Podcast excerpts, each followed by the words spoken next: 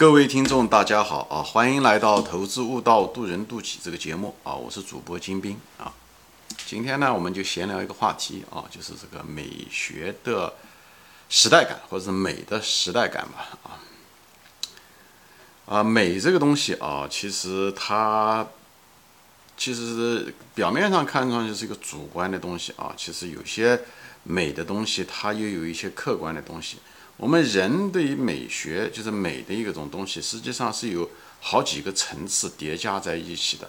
就像我们的人的大脑是，实际上不是一个大脑啊，它这里面实际上是最核心的，可能是当时是一个蜥蜴的大脑 啊啊，两栖动物的大脑。以后是因为我们的人类进化嘛，它进化的不同过程中的时候，都加了一层。比方说，后来有哺乳动物的大脑啊，有猿人的大脑啊，最后对吧？有人的大脑，就是一层层叠加起来的。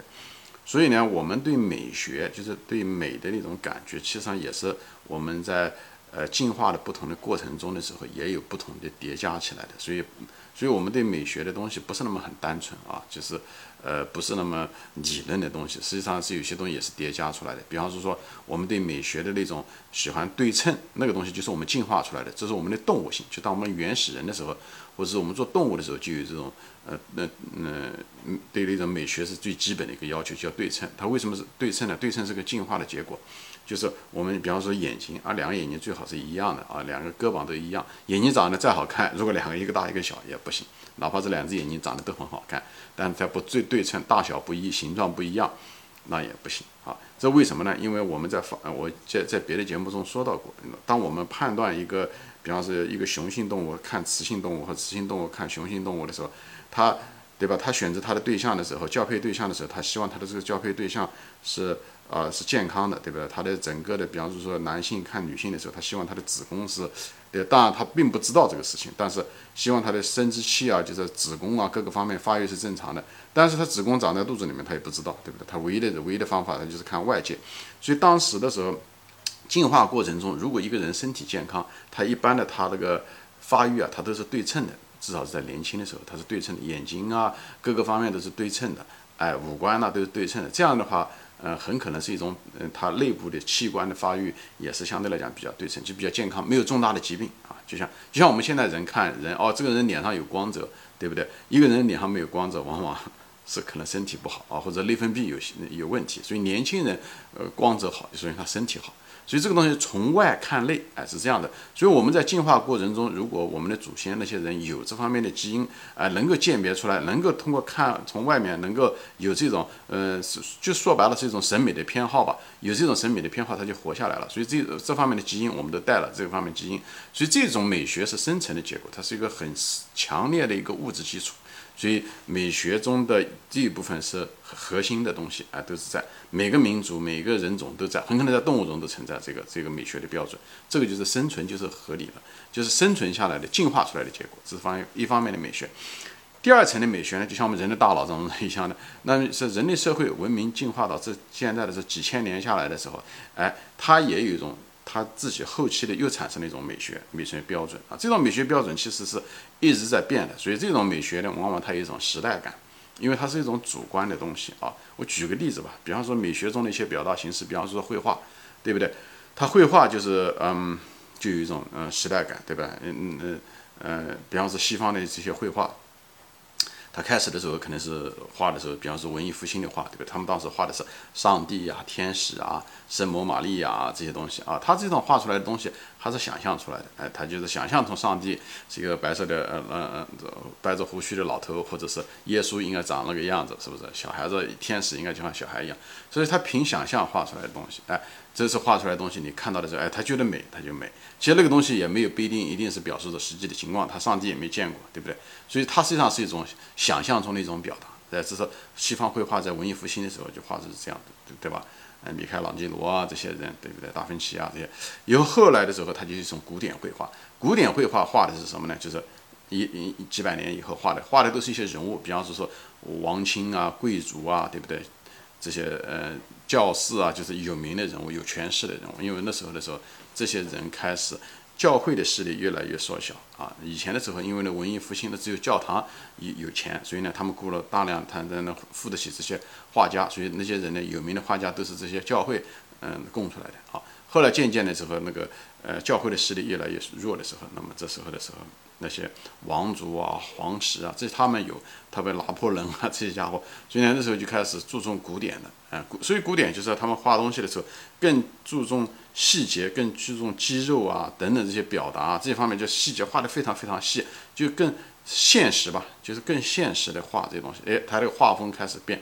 你看，虽然都是很美，对不对？古典文的的时候，就是文艺复兴的画也很好看。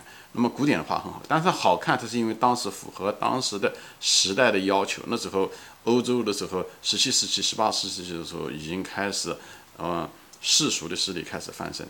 以后呢，有权势的人，有在权势从教会开始向民间和世俗在开始发展啊。所以这样的，以后后来就更多的是像民间了。开始是王室贵族，以后是民间，比方说平民啊、自民啊、自属于那种绘画的自由主义又开始。所以呢，那人们更偏好那方面自由主义，比方画一些呃外面的风景啊，只是不仅仅是画实力的人物啊，对不对？某一个有权人、有权势的人物啊，他更多的开始画什么呢？开始画那些平民生活啊、乡村风景啊等等这东西。再后来的时候就开始画抽象画。以后画抽象画，抽象画是什么意思啊？很多东西他都画的都都不是事实了，像对吧？像那个毕加索的画，对不对？呃，莫奈的画，他他他甚至把颜色什么的都进行很大的夸张，他也不再尊重事实了，呃，不是按照事实的描述。为什么会这样的？因为当时有个东西发明了，就是照相机。照相机一旦发明的时候，那种古典的写实的东西就变得没有必要了，因为你再画也画的不如照相机强。所以这时候的时候，人们画东西的时候，而且人那时候因为社会变迁很大，机器的产生，各种各样的技术，人们的心心理上出现了很多变化，不像以前那么平和，生活的节奏那么浪漫那么慢。这时候的时候，作家需要更多表达人的内心。而不仅仅是一个风景或者是什么，所以这时候的时候，各种科这样的抽象派就会出来，以后表达的不一定是事实，而是一种人的一种意愿等等这些东西。这这时候西方才开始弄这个东西，那个其实中国就走得很早，中国那种写意画，那种山水写意画好早，唐朝的时候就有，所以我们在这方面对艺术的感悟上面要比西方要那种更超现实一些啊。但是我们的这种，嗯。那种很真实的那种写，就是像西方的那种古典式的注重细节的那方面的不是很多，所以西方画的画派的时候，它也是，对吧？就是文艺复兴的那套，以后后来是古典的写讲写实，以后自由派，以后抽象派，以后渐渐的走向了又抽象派，说白了也是一种想象，对吧？就像古典的时候，那个文艺复兴时时候的时候那种。呃，那种想象出来画耶稣啊，画者虽然他画的是具体的人物，但是也是想象出来的。你看他又开始进行了循环，但是技术本身的带入，照相机本身就让人们渐渐的脱离写实，而更多的是写入了那个，呃，更多的开始写入的是那个想象的东西、抽象的东西啊，这方面东。那中国的其实画呢，反而反过来，以前古代的人画的都是一些抽嗯写意的东西，东西多多山水写意。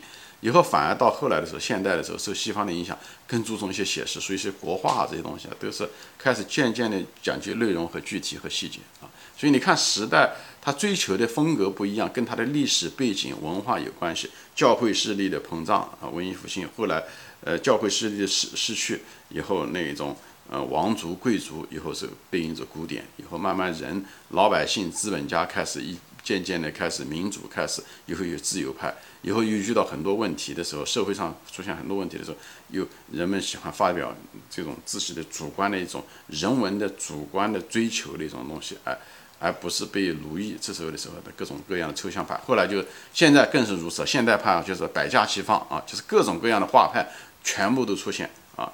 这这是一样，所以它你看时代的背景造就什么样的美学，造就什么样的文化。我讲的是这个，就像包括中国吧，包括中国，比方说中国，中国人就是画画和书法实际上在一起，所以中国更多的历史是书法啊，书法。他书法的时候也是一样的，开始的时候书法写的工工整整，对吧？秦朝的那些，嗯，对吧？这个，嗯，一嗯书啊，像隶书啊这种写的很工工整整。后来包括后来的楷书，但是因为印刷术的出现以后，人们不需要写那么工整了，哎，这时候的时候呢就。出现了什么？怎么样写的字好看呢？那么再好看，那么工整的以后印天天印刷就行了，所以你也就显示不出来。这时候的人们开始就追求个性化，就草书啊，开始是行书啊、草书啊等等这些东西开始了。所以你看到这个艺术的时候，它也是有时代感，以后渐渐的它也循环，一会儿是尊重事实楷书啊，写写的工工整整，以后呢，以后草书，草书更想讲究人的这个自由性，像毛泽东的那个草书，对不对？一样的，就是。渐渐的，就是人们走向这样，就是每一个时代它呼唤一种时代的这种审美感。这种美学中有很多东西都有一种很强烈的时代感。比方就举一个例子吧，杨女人杨贵妃，对不对？唐朝的时候那么胖，嗯，她觉得美，因为那个时代就是对吧？那个鲜卑族他们那个民族就是，嗯，那种少数民族啊，呃，融入进来了以后，他们就喜欢这种女的比较丰满啊，就是，嗯，也就健康。一般丰满嘛就表示健康啊，就是不要过于肥胖。但是那时候人都是这样的。但是呢，每个时代的时候，它都你看上去都有个循环，就是每个美学都有个循环。像你追求胖，在追求过度胖的时候，人们又有一种审美的一种疲劳感。以后慢慢的开始追求变化，以后可能就追求啊不要太胖，有瘦，以后就喜欢瘦，对不对？以前的时候，古代的时候，战国的时候，春秋战国的时候，对吧？他们楚王喜欢嗯女的瘦，那个腰细的这个能把腰都勒断掉，对不对？他们就追求的是那种瘦，所以物极必反，一会儿是瘦，一会儿是胖。以后就是这样子，因为无非就两种形式嘛，所以在这中间震荡，这就是人们抽的称为的周期，对吧？周期说白了就是一种不同的呃状态的变化，对不对？就像股市一样的，股市为什么叫周期呢？周期没有什么神秘的，这个词本身没有任何神秘的，无非就是对不对？高和低，对不对？如果它从低往高走，从从高再下来，那就是个周期，是一样的。四季也是为什么叫周期？它就四个状态。对不对？它在这四个状态中移动，因为就这么多状态，对不对？温度无非就是一个热一个冷，对不对？那就一个夏天一个冬天，没有什么神秘的。周期就是在不同的这状态是有限的，所以呢，一会儿流行这个状态，有所以呢，这个美学这个东西呢，是个它跟自然界也不一样。美学这个东西是人一个相对来讲比较主观的一个东西啊。啊，特别是这些艺术作品啊，都是人创造出来的东西啊，就是人创造出来的东西。它一定，既然是人创造出来的东西，他一定这个人一定生活在那个时代，以后他一定是继承了这时代的很多的价值观，它反映着那个时代。所以你当你在一个画廊里面看一幅画的时候，你不要觉得这幅画好看还是不好看，你你你尽量的第一步啊，你至少要知道这幅画当时是画在哪里，谁画的，它处于什么时代。它的文化历史的背景、政治背景是什么样？这样的话，你相对来讲，你第一步你能够理解这幅画啊。看一幅画的时候，至少，嗯，应该是这样理解。以后你再看，按照你的新时代怎么样理解这东西，那是更深一层次的意思。所以美学的东西，美学的表达形式，对吧？就包括服装吧，对不对？它服装也有流行各种各样的服装，对不对？这鞋子今年流行这个，明年流行那个，包括车，今年流行这个颜色，明年流行那个颜色，在美国也是一样。所以它这个美学没有什么神秘的，就是美学一定有一个属性，就是时代感。一般的就是人类创造的美学啊，它一般的都是有一种时代感。它是这种时代感有周期，就像画画一样的，画画一会儿从古典进入现呃古典现实，有抽象就自由，有抽象，以后再回来。但是它不是一种简单的循环，周期循环，不像一年四季这样这么简单的循环。它在每次循环中的时候，它都会都有一些变形，好吧？所以讲到这些东西的时候，就让 我想到是什么呢？就想到了这个。另外一种美学就是人的脸上的美美学，就是整容。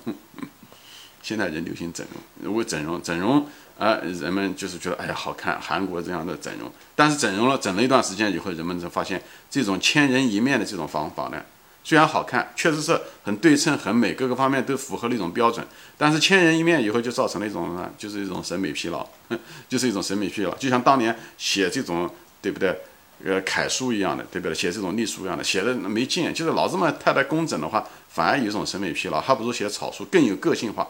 所以审美最后的时候导致了审美疲劳以后，人们就更注重的是一种多样化。所以我相信这个年代过去以后，就是这个呃这批九零后、八零八零后也好，还是零零后也好，我相信整容这个东西以后可能不会像这么样子流行，因为人整完了以后都是一样的，就失去了自己的一种特特别性、那种特性。啊，以后我觉得人会审审美疲劳，以后你那种特点就没了，你就消失掉了。